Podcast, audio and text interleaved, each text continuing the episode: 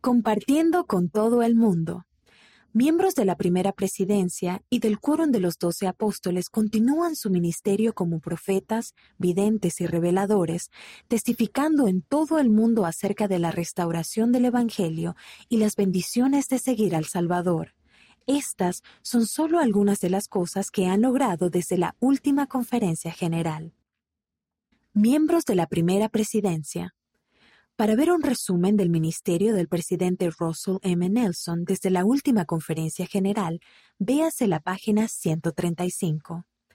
Al hablar en una universidad de Roma, Italia, el presidente Dallin H. Oaks, primer consejero de la primera presidencia, dijo que la libertad religiosa brinda muchos beneficios a la sociedad y alentó a las personas de fe a encontrar maneras de aprender unos de otros y reforzar las perspectivas comunes que nos mantienen unidos.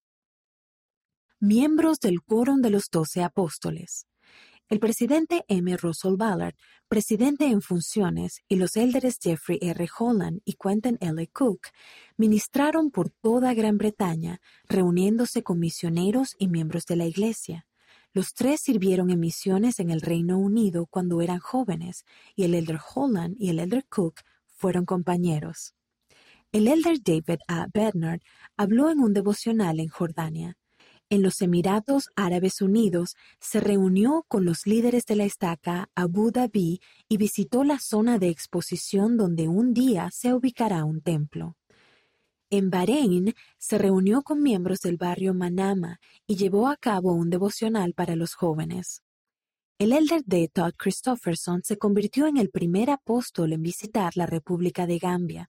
Se reunió con el presidente, la primera dama y el vicepresidente de la República y analizó un esfuerzo de colaboración entre la Iglesia y la fundación de la primera dama para ayudar a los necesitados. El elder Christofferson también visitó Costa de Marfil, Nigeria y Ghana. Durante las reuniones y la capacitación en Colombia y Ecuador, el elder Neil L. Anderson recordó a los muchos miembros de la Iglesia que han fallecido debido al COVID. Se reunió con misioneros, 36 presidentes de misión y sus esposas, y líderes de estaca, hablando a menudo en español en un devocional en Colombia, habló sobre el fortalecimiento de los matrimonios y las familias. En Panamá, el elder Gary E. Stevenson se convirtió en el primer apóstol en visitar la isla de Cartitupile, en el archipiélago San Blas, ubicada en el distrito indígena Gunayala, a unas dos horas y media de la ciudad de Panamá.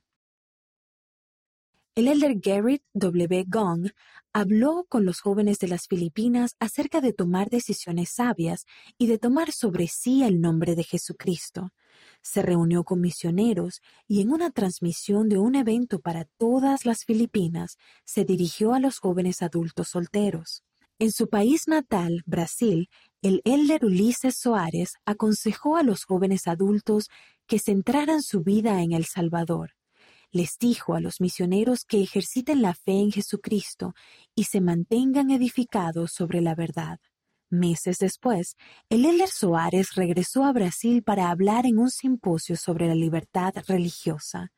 También se reunió con el vicepresidente de la República Dominicana y con el embajador de Cuba en ese país. La iglesia tiene un distrito y cuatro ramas en Cuba. A través de reuniones virtuales, el elder Dieter F. Uchtdorf habló a los jóvenes, los misioneros y los líderes de la iglesia en Asia. El elder Quentin L. Cook habló a los jóvenes adultos de las áreas Europa, Europa Este, África y Medio Oriente. El elder D. Todd Christofferson se dirigió a los jóvenes adultos de habla portuguesa, el elder Neil L. Anderson a los jóvenes adultos que viven en Latinoamérica y España, el elder Ronald A. Rasman a los jóvenes adultos de habla inglesa y el elder Dale G. Renland a los jóvenes adultos de habla francesa.